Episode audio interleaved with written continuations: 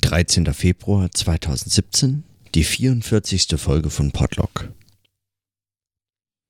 Wieder zurück in Köln habe ich heute nur eine ganz kleine Notiz, weil auch heute ähm, ähm, war mir es noch nicht verdankt, ähm, mich intensiver mit äh, den Texten auseinanderzusetzen, die ich mir eigentlich vorgenommen hatte, aus unterschiedlichen Gründen. Und diese ganz kleine Notiz ist eigentlich nur ein Hinweis. Ich hatte das heute schon, ich habe es heute schon getwittert, aber hm, für mich funktioniert Twitter leider da nicht so in der Form, wie es äh, beispielsweise für Stefan Zeidel funktioniert. Also diese Zettelkastenfunktion ist für mich nur sehr eingeschränkt nutzbar, weil ich ähm, einfach dort nichts finde und äh, alles, was ich dort verlinke oder retweete oder sozusagen in meinen eigenen Kanal spiele, um es dann in diesen Zettelkasten eingespeist zu haben, oft einfach nicht mehr wieder anschaue. Also ich nutze selten die Suchfunktion, ich äh, setze mich damit eigentlich kaum noch äh, auseinander.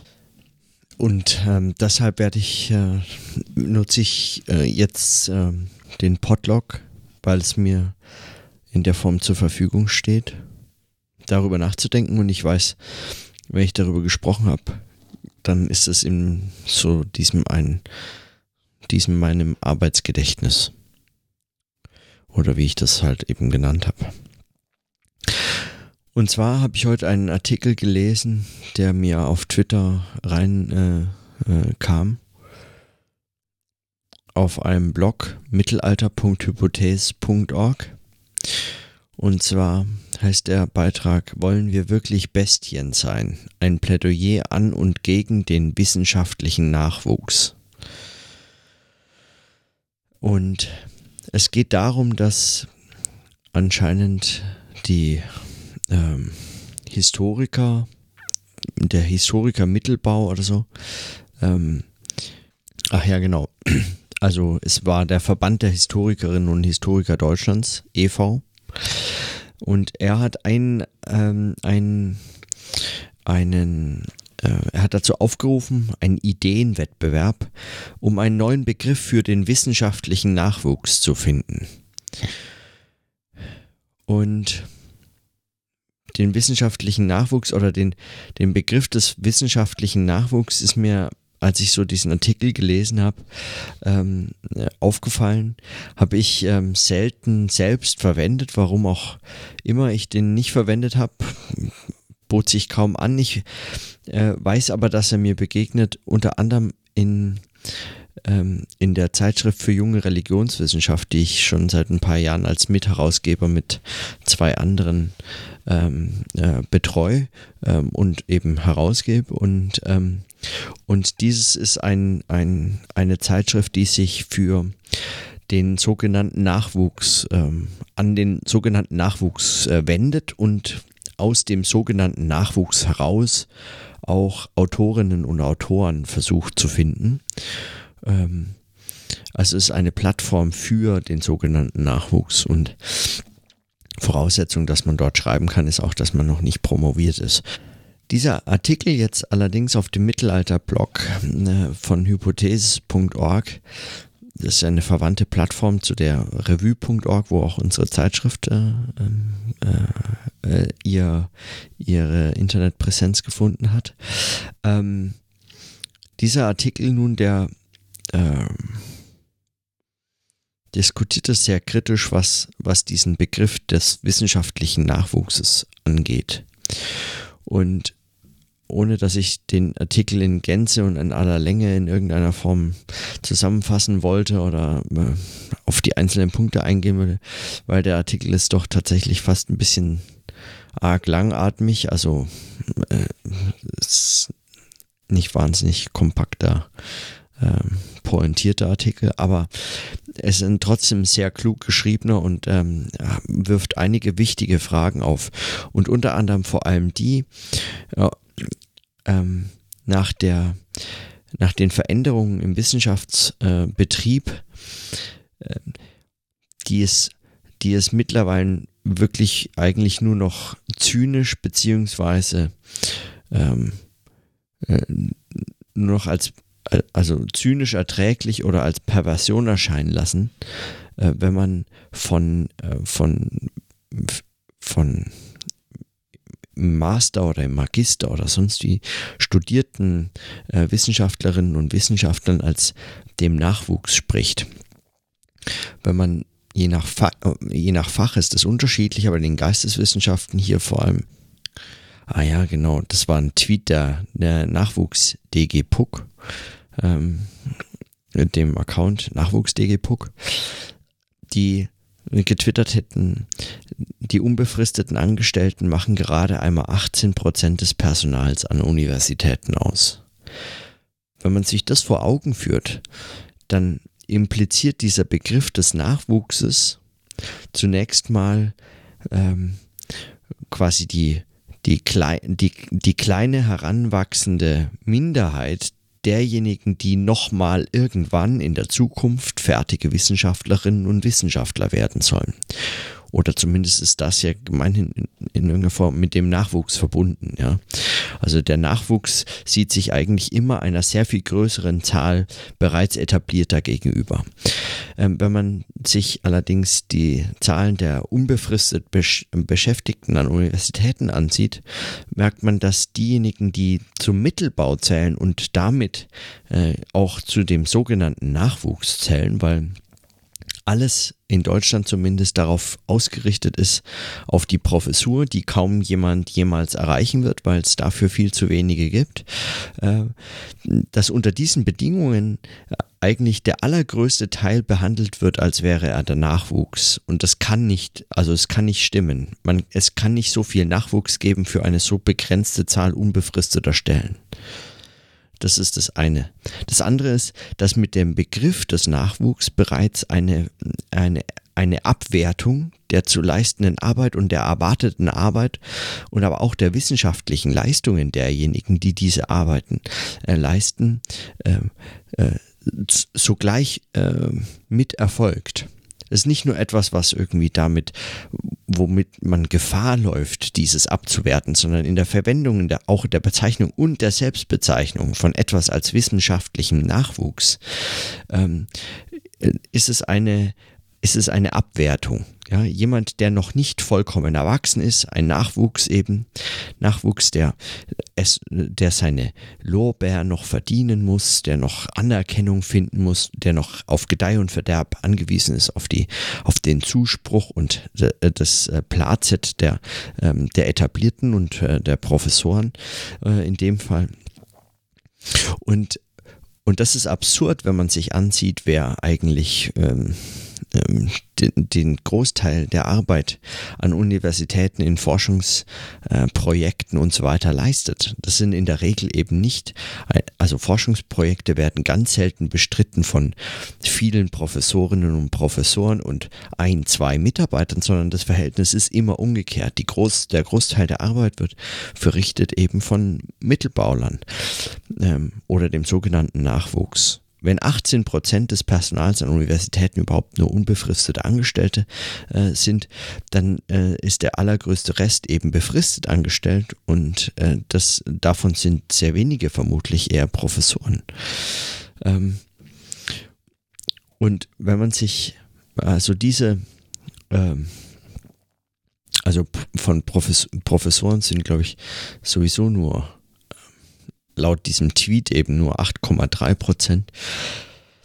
Juniorprofessoren machen ähm, 0,6 Prozent aus und unbefristete wissenschaftliche Mitarbeiter 10 Prozent. Ähm, und dann äh, den, den, die 53,5 Prozent sind befristete wissenschaftliche Mitarbeiter und 27,6 Prozent sind nebenberufliche wissenschaftliches Personal. Wenn man sich solche Verhältnisse vor Augen äh, führt, ähm, dann kann man dann kann man diesen Begriff nur noch eigentlich als, als Hohn und als Verachtung gegenüber denjenigen ähm, erkennen, äh, die, die hier mit bezeichnet werden oder sich sogar gelernt haben, selbst so zu bezeichnen. Äh, der Artikel spricht von einer Infantilisierung äh, wissenschaftlicher Arbeit. Und das trifft es extrem gut. Solange man in der Promotionsphase äh, ist, ähm, ist diese Infantilisierung sogar noch weiter auf die Spitze getrieben. Man spricht von Doktor Vater und Mutter. Ähm, also es ist eine Art familiäres Verhältnis, was, was dort impliziert ist. Und, und das geht natürlich in der, diese Metapher erstreckt, also die hat äh, sehr viel weitreichendere Konsequenzen noch. Beispielsweise äh, könnte man sehen, so, solange du deine Füße noch unter meinen ähm, theoretischen äh, Tisch streckst, hast du zu tun und zu sagen, was ich für richtig halte. Beispielsweise solche Überlegungen ähm, können da auch eine Rolle mitspielen oder eben die Abhängigkeit äh, dieser dieser implizierten Familienverhältnisse, aber auch die ähm, eben auch die die Autoritätsverhältnisse, die damit ähm, die damit angedeutet sind, beziehungsweise nicht eben nur angedeutet, sondern sie finden darin einen Ausdruck, sie finden sich, äh, sie werden darin ausgedrückt, ja. Und es ist gar nicht so leicht und das darauf weist dieser Artikel auch hin und auch der ähm, der ähm, der Ideenwettbewerb und sein ein sogenannter Sieger dieser Ideen, nämlich der Begriff der Bestien. Ähm, Bestien heißt irgendwie so befristet, äh, befristete Stelleninhaberinnen oder so. Bestien. Ähm, es ist natürlich, äh, es ist, es ist selbst wieder nur eine andere Form, entweder es ist zynisch oder es ist eine andere Form der Selbstverachtung eigentlich. Ja die Begriffe spiegeln überhaupt nicht wider, was auch in der ver veränderten Wissenschaftslandschaft nach Bologna äh, eigentlich äh, von, den, von den Studienabsolventinnen und Absolventen erwartet werden soll. Bachelor Abschlüsse sollten in der Regel zu einem Berufseinstieg qualifizieren, eine Art äh, Grundlagenstudium ermöglichen und, und dann auf einen Beruf auch außerhalb der Universität vorbereitet haben oder zumindest jemanden soweit Kompetenzen in einem bestimmten Fachbereich vermittelt haben, dass er oder sie auch außerhalb der Universität damit einen äh, Job, äh, eine Arbeit, äh, eine Stelle finden kann, ähm, bei der ihr, ihr dieser, diese Qualifizierung in, in diesem oder jenem äh, wissenschaftlichen Fach ähm, äh, hilfreich sein kann oder einen, einen Mehrwert darstellt oder, oder wie auch immer. Ja, also ein, genau.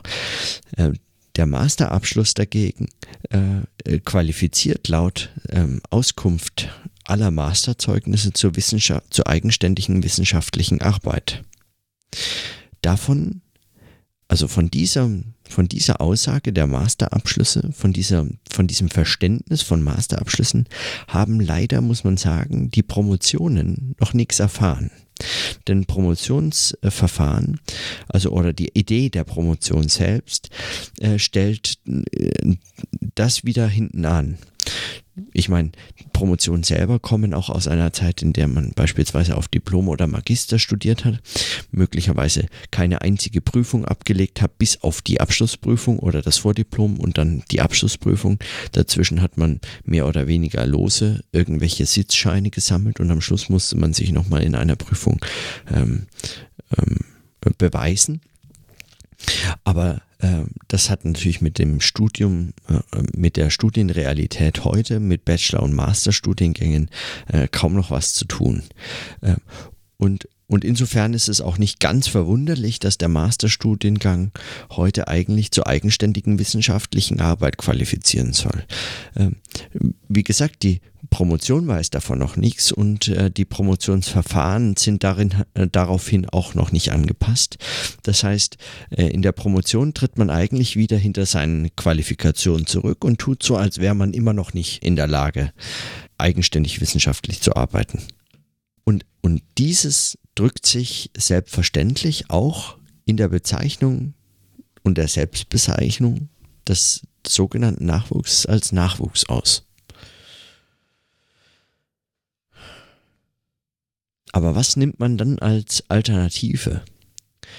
Ähm, die Autorin dieses Artikels äh, ähm, hält die Bezeichnung von Mittelbau für nicht zutreffend, weil einige derjenigen, die dort ähm, so, sozusagen im Nachwuchs inbegriffen, aber im Mittelbau ausgeschlossen wären, sind diejenigen, die nur befristet oder ähm, zum Beispiel als externe ähm, Lehrbeauftragte oder sagen als nebenberuflich Arbeitende oder Projektmittelbeschäftigte äh, oder so eigentlich gar keine in der Form äh, feste institutionelle Anbindung haben, nicht vertreten werden in den Gremien, in den Interessensvertretungen und so weiter.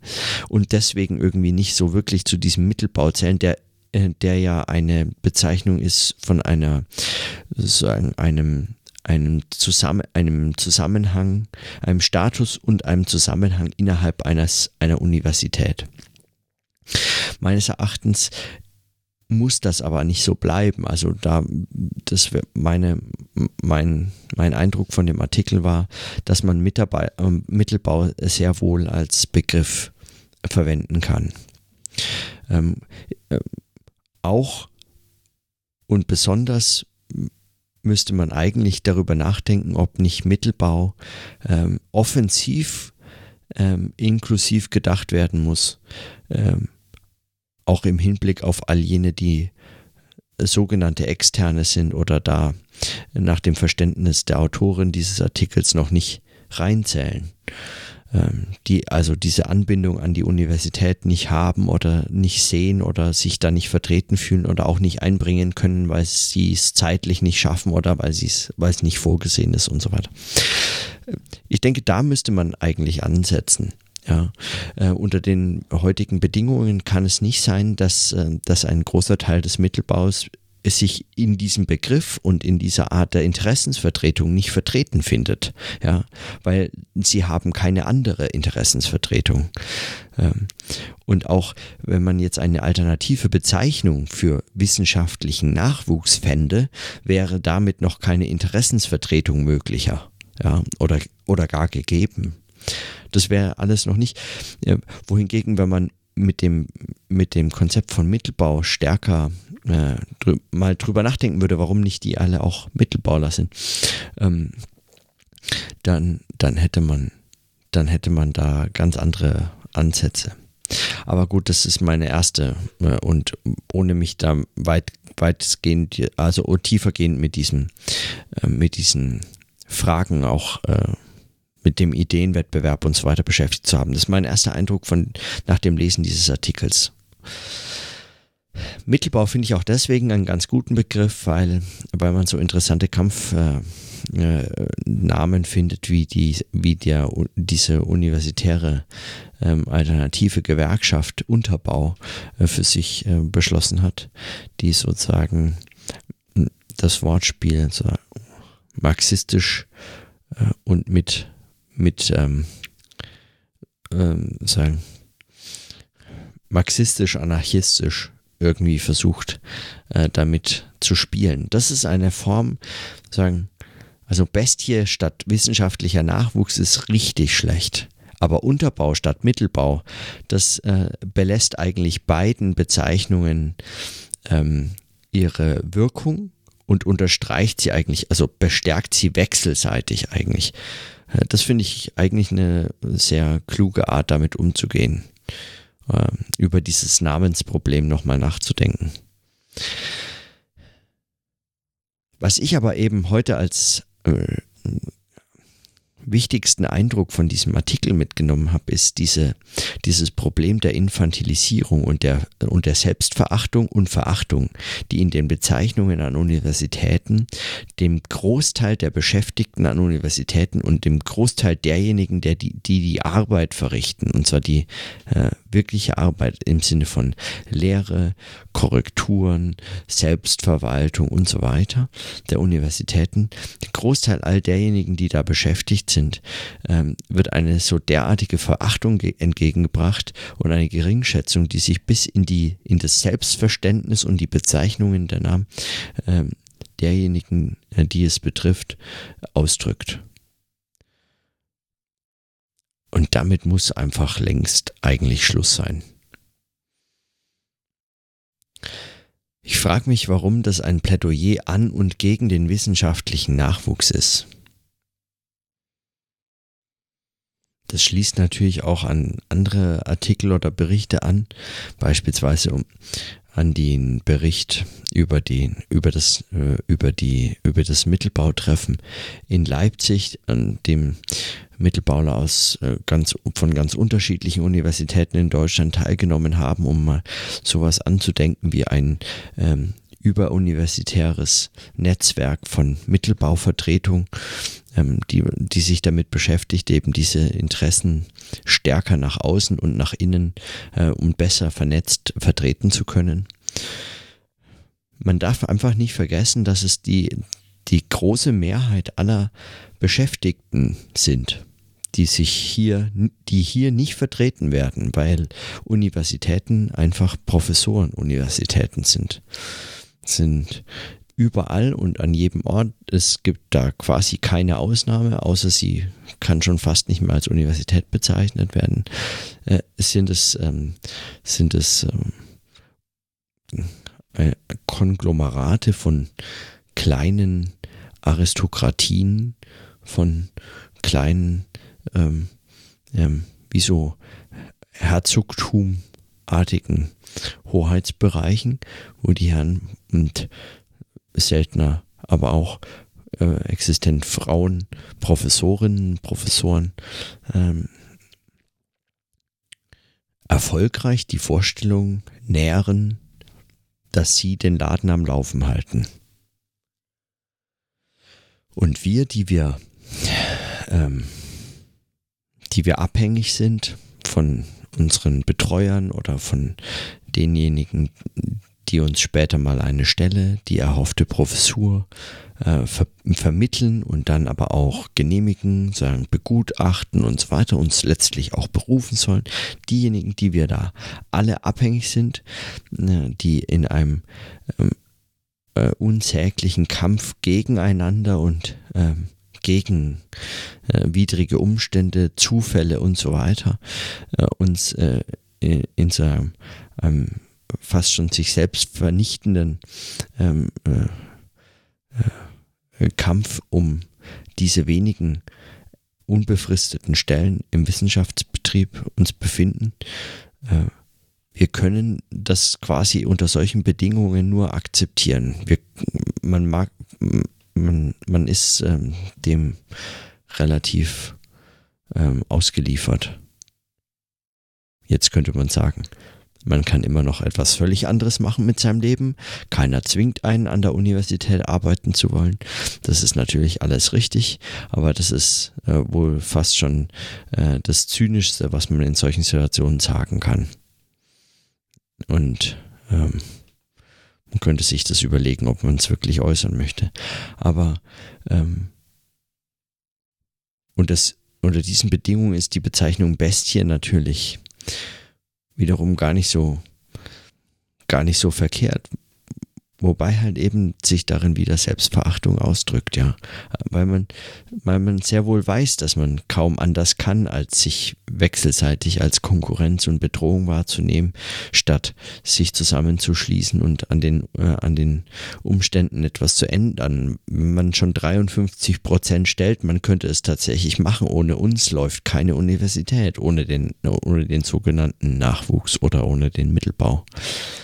Und trotzdem äh, ist es uns äh, sagen, überhaupt nicht möglich, aufgrund der etablierten Machtverhältnisse, aufgrund auch der Kurzfristigkeit, also die, diese, diese sogenannte Bologna-Reform, die Umstellung von äh, der Studiengänge auf Bachelor- und Masterstudiengänge, die erfolgte ja, ohne dass darüber hinaus irgendetwas Anpassung fand. Ja, also es weder das ähm, Professorenwesen noch äh, die Promotionsbedingungen und so weiter wurden daraufhin ernsthaft angepasst, ganz im Gegenteil. Also oder vielleicht allerhöchstens, wenn man so sich so unsägliche graduierten Schulen oder so den Pflicht, die Pflicht äh, in graduierten Schulen zu promovieren, statt einfach zu promovieren, äh, sich anschaut.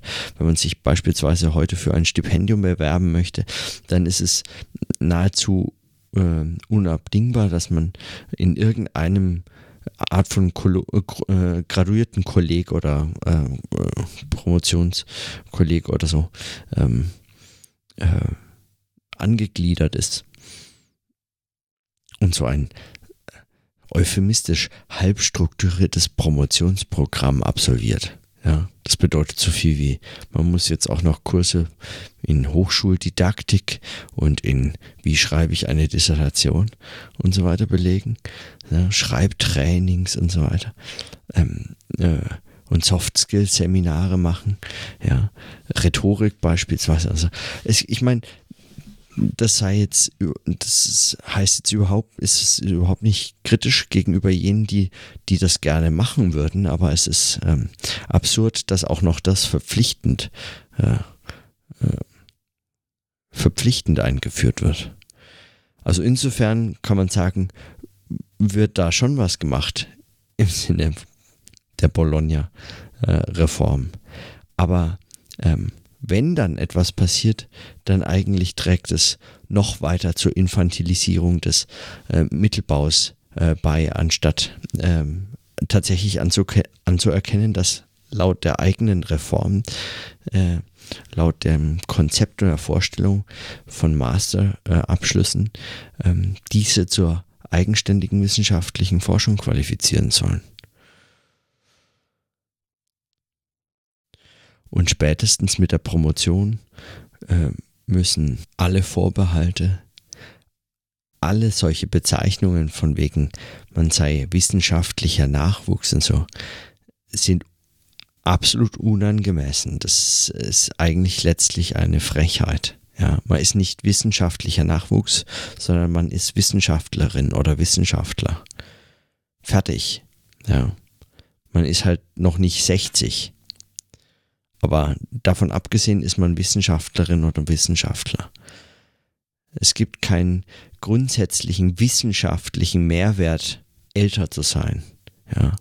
Es gibt auch keine grundsätzlichen, also ich würde das mal stark bezweifeln, einen Zusammenhang zwischen der wissenschaftlichen Qualität von Arbeiten und dem äh, und den Dienstjahren äh, der, der Autorinnen oder Autoren. Also es gibt Bücher, die sind der allerletzte Schrott und werden von alten, renommierten Professorinnen und Professoren geschrieben. Und es gibt Bücher, die sind unglaublich großartig. Äh, Arbeiten, die werden gemacht von Leuten, die quasi gerade mit dem Master fertig sind.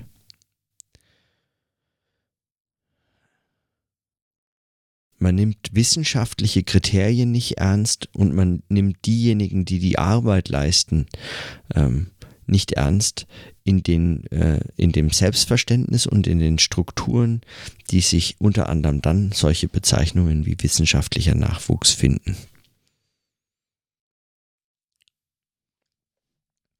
Was jetzt die genaue Konsequenz sein sollte, wie man da mit umgeht, da habe ich selber jetzt, also ich habe auch keine abschließende Antwort oder so, aber mein Eindruck, also ich wollte heute diesen Text zumindest kurz angesprochen haben und meine, mein, mein persönliche, meine persönliche ähm, Präferenz für Mittelbau, ganz besonders in, der, in dem Zusammenhang mit der, mit der Hochschulgewerkschaftsidee in Frankfurt, äh, die sich Unterbau nennt.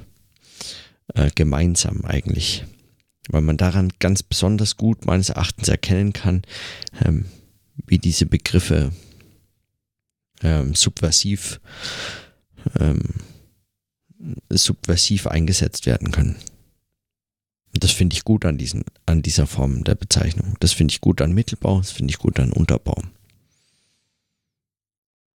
So, aber also wie gesagt, was, äh, was da jetzt letztlich die, die, das Ende ist und ob es mit einem Ideenwettbewerb zur Selbstbezeichnung oder Fremdbezeichnung äh, der äh, weiterhin einfach prekär Beschäftigten ähm, äh, Bittsteller äh, im Wissenschaftsbetrieb, ob es damit in irgendeiner Form irgendwem geholfen wäre. Das wage ich zu bezweifeln und, ähm, und, und weiß ich nicht. Darüber aber so kritisch nachzudenken und das bei jeder Gelegenheit, wenn möglich, einzubringen, zu sagen, wissenschaftlicher Nachwuchs verbitte ich mir als Bezeichnung, das ist eine Infantilisierung, die ich nicht, ähm, die ich, äh, die unzutreffend ist. Ähm, vielleicht auch im eigenen Sprachgebrauch zu sagen, ähm, äh, solche Bezeichnungen wie Doktor Vater, Doktor Mutter ähm, und so weiter zu vermeiden und darüber nachzudenken, ob man da nicht etwas anderes sagen kann. Ähm, aber auch zum Beispiel, ich habe mich jetzt in Bayreuth mit einer Freundin unterhalten, die ähm, auch zurzeit promoviert und die gesagt hat, sie ist dazu übergegangen zu sagen, auf die Frage zu sagen, was sie macht, nicht mehr zu sagen, sie promoviert zurzeit, sondern sie schreibt ein Buch. Und das fand ich äh, auch eine hervorragend gute Antwort, ja. Wenn man, wenn man nämlich gefragt wird, was machst du und man sagt, man promoviert, dann schließt sich eigentlich die Frage an, außer man spricht mit jemandem, der auch promoviert oder promoviert hat. Wenn jemand promoviert hat, hat man immer noch die Gefahr, er hat in der Medizin promoviert oder in Jura oder so, und dann sieht das alles ganz anders aus. Aber ähm, wenn man jemanden trifft, der das äh, selber so erlebt oder schon mal durchgemacht hat oder gerade dabei ist, dann weiß er oder sie vielleicht möglicherweise, was man damit, äh, was sich damit verbindet. Ansonsten aber stellen sich eigentlich direkt äh, ähm, Anschlussfragen, beispielsweise, ja, was heißt das denn? Was machst du denn so den ganzen Tag? Und wenn man dann erzählen müsste, was man so tatsächlich macht den ganzen Tag, dann wird es äh, sehr schnell schwierig oder man, ähm, äh, man, man also äh, die Beschreibung, die man dann produzieren kann, wenn man dann äh, also auf diese Frage, was man tatsächlich macht, so als wäre Promovieren noch keine Beschreibung oder noch keine Bezeichnung von etwas, was man tatsächlich macht, sondern ähm, wenn dann sich die Frage anschließt, was man, wie das denn konkret aussähe, dann möchte der oder diejenige Fragenden äh, wollen ja wissen, ähm, äh, wie sieht man aus, während man das tut, was man Promovieren nennt. Ja, wo sitzt man? Welche Haltung hat man? Was tut man konkret mit seinen Händen, seinem Kopf, seinen Augen äh, und so weiter? Und wenn man darauf Antworten finden wollte, dann kann man oft zum Beispiel nur Sachen sagen wie, ja, an manchen Tagen lese ich, an manchen Tagen versuche ich was zu schreiben und es klappt gar nicht. An anderen Tagen schreibe ich dann mal eine Seite und bin sehr zufrieden. An an wieder anderen Tagen, sehr guten Tagen, schreibe ich 15 Seiten. Manchmal schreibe ich sogar 30 Seiten und schmeiße sie am nächsten Tag komplett wieder weg. Und solche Dinge, äh, oder äh, ich bereite mich auf äh, Konferenzen vor, reiche Artikel ein, die abgelehnt werden oder überarbeitet werden müssen und so weiter. Und so weiter und so fort. Also äh, all solche Beschreibungen könnte man machen. Und das ist sehr mühevoll und es wirkt, glaube ich, sowohl in dem, äh, wenn man konfrontiert ist damit, diese Beschreibung dann zu produzieren, ja, also als Antwort auf eine solche Frage, also eine Frage, die schon, die schon eigentlich mit dem Verdacht gestellt wird, das kann doch nichts sein, promovieren. Mach die nicht lächerlich. Ist das überhaupt Arbeit, was du da tust? Ja, was ist das denn? Promovieren. Also man, man hört diesen Verdacht heraus, entweder weil er, weil er tatsächlich da drin steckt oder weil man sich immer wieder selbst ertappt dabei, dass man sich selber verdächtigt, ob das wirklich Arbeit ist, was man da tut. Also äh, am Ende macht es einem auch noch Spaß und man fühlt sich auch dafür noch äh, schuldig oder verantwortlich und so weiter. Äh, aber äh, das heißt, ähm, diese, dieser, diese, dieser Hintergrund von Frage, ähm, was man dabei wirklich tut, führt zu Produktion von oder führt zu, zu solchen Geschichten, äh, die einem selber ihm erzählen, ähm, wie eigentlich das Selbstverständnis korrumpieren. Ja, es, man verdirbt sich selbst seine, äh, sagen, man nimmt sich die Möglichkeit des Selbstrespekts und auch der, ähm, auch der Ernsthaftigkeit, mit der das eigentlich betrieben werden äh, möchte ja, oder man es betreiben könnte oder vermutlich die meiste Zeit sowieso betreibt, aber, ähm, aber, aber die Geschichten, die Fragen und die Antworten, die dann möglich sind, die erlauben ganz selten, dass man das auch ausdrückt. Schon die Frage erlaubt es eigentlich nicht, dass man mit einer solchen ähm, Antwort, die den Respekt gegenüber der Arbeit und einem selbst, der diese Arbeit verrichtet, äh, tatsächlich ernsthaft auszudrücken vermag. Und die Antwort, die jetzt die Freundin äh, gegeben hatte aus Bayreuth, man schreibt ein Buch, ist diesen Fragen und Antworten so souverän überlegen, dass man das vermutlich einfach mal ausprobieren müsste und vermutlich sogar jedem empfehlen könnte, der daran beteiligt ist äh, oder damit beschäftigt ist, gerade eben ein Buch zu schreiben. Man schreibt ein Buch. Und man schreibt ein Buch heißt eben all das. Das meint ja genau das. Man bereitet sich manchmal vor, manchmal liest man, man sortiert Material, den meisten Tag schreibt man nicht und irgendwann schreibt man was und manchmal schreibt man mehr, manchmal weniger und am Schluss ist es ein Buch. Und dann weiß ich auch, wann ich fertig bin. Ich bin nämlich fertig, wenn es ein Buch ist.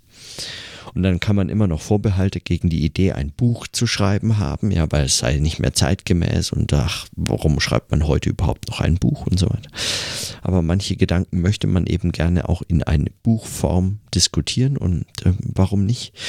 ähm, auch dann im Selbstverständnis sagen, ich schreibe ein Buch. Ja. Wenn, wenn man aufgrund von ähm, einem Interesse an Medienwechsel sich diese Form des, der, des, des Selbstrespekts und des Respekts vor dem, was man tut und also ganz konkret tut, ähm, nimmt, weil, weil man sich eigentlich dieser Geschichte beraubt, zu sagen, man schreibt ein Buch. Äh, dann halte ich das für irreführend. Man kann heute sehr wohl auch noch ein Buch schreiben. Und das auch im Übrigen, glaube ich, äh, sehr gut selbst dann, wenn es niemals ein Buch im Sinne eines gebundenen, papierenden Buchs wird oder möglicherweise nur als Print on Demand oder Buch on Demand ähm, bestellbar wird und ansonsten irgendwie als PDF nur vorliegt oder als E-Book oder sowas. In manchen Zusammenhängen scheinen mir so sprachpolitische Überlegungen und sprachpolitische Ambitionen, man sollte dieses nicht so nennen, sondern lieber so und jenes so und nicht lieber so, ähm, so ein bisschen, sagen wir mal, bemüht.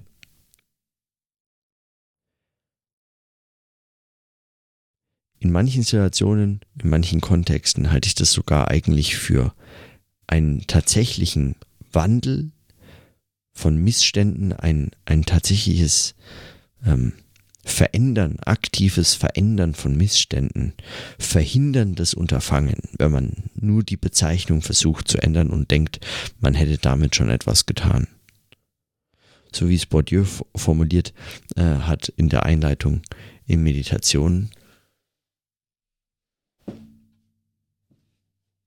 der schreibt, dass Philosophen oft der Illusion unterliegen, zu denken, dass, dass man mit, wie schreibt er hier auf Seite 8, wenn unsere Philosophen, die Modernen wie die Postmodernen, jenseits ihrer Konflikte irgendetwas gemeinsam haben, dann ist es dieses übertriebene Vertrauen in die Macht des Wortes, die typische Illusion eines Lektoren, der einen akademischen Kommentar für eine politische Tat oder Textkritik für einen Akt des Widerstands halten und Revolutionen im Bereich der Wörter als radikale Umwälzung im Bereich der Dinge empfinden kann. Das ist genau der Punkt. Also wenn man äh, diese Form von Sprachpolitik schon als radikale Umwälzung im Bereich der Dinge empfinden kann, dann ist es manchmal einfach nur eine Form von Selbsttäuschung und die möglicherweise sogar übelste Form der Ideologie, weil sie tut so, als wollte irgendjemand irgendetwas verändern.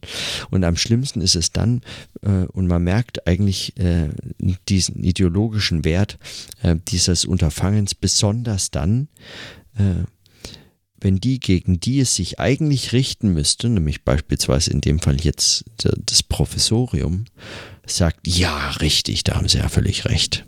Na, Nachwuchs können wir nicht mehr sagen. Was wollen Sie, wie wollen Sie genannt werden? Ah, wunderbar, okay, so nennen wir Sie ab heute. Wunderbar. Also wenn man Zustimmung erfährt für dieses, für dieses Unterfangen, dann müsste man eigentlich am hellhörigsten werden. Dann kann was mit dem Unterfangen nicht stimmen. Ja. Mit Zustimmung hat man vermutlich noch keinen schmerzhaften Punkt getroffen.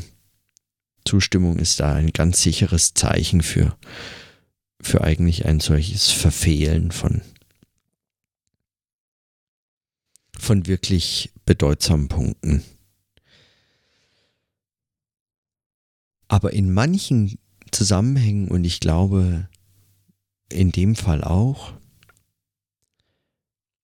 kann es einen Beitrag leisten, einen Reflexionsprozess äh, anzustrengen ähm, und darauf aufmerksam zu machen, dass sich hier etwas bereits verändert hat, dass die Arbeitssituation überhaupt diese, sagen, die Struktur, wie das äh, gebaut ist und auf welche Zukunft das hin sich entwickelt, dass das in sich absolut kaputt ist, quasi unrettbar kaputt ist, man dagegen etwas tun muss, man aber noch nicht erkennen kann, möglicherweise vielleicht was äh, hier zu tun sei.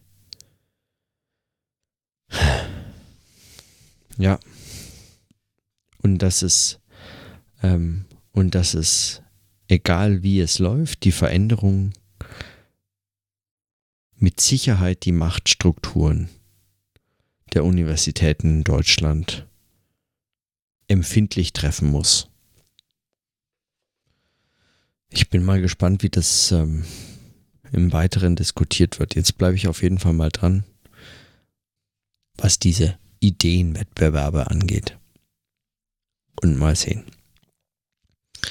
Für heute genügt es mir als Notiz. Dann bis morgen.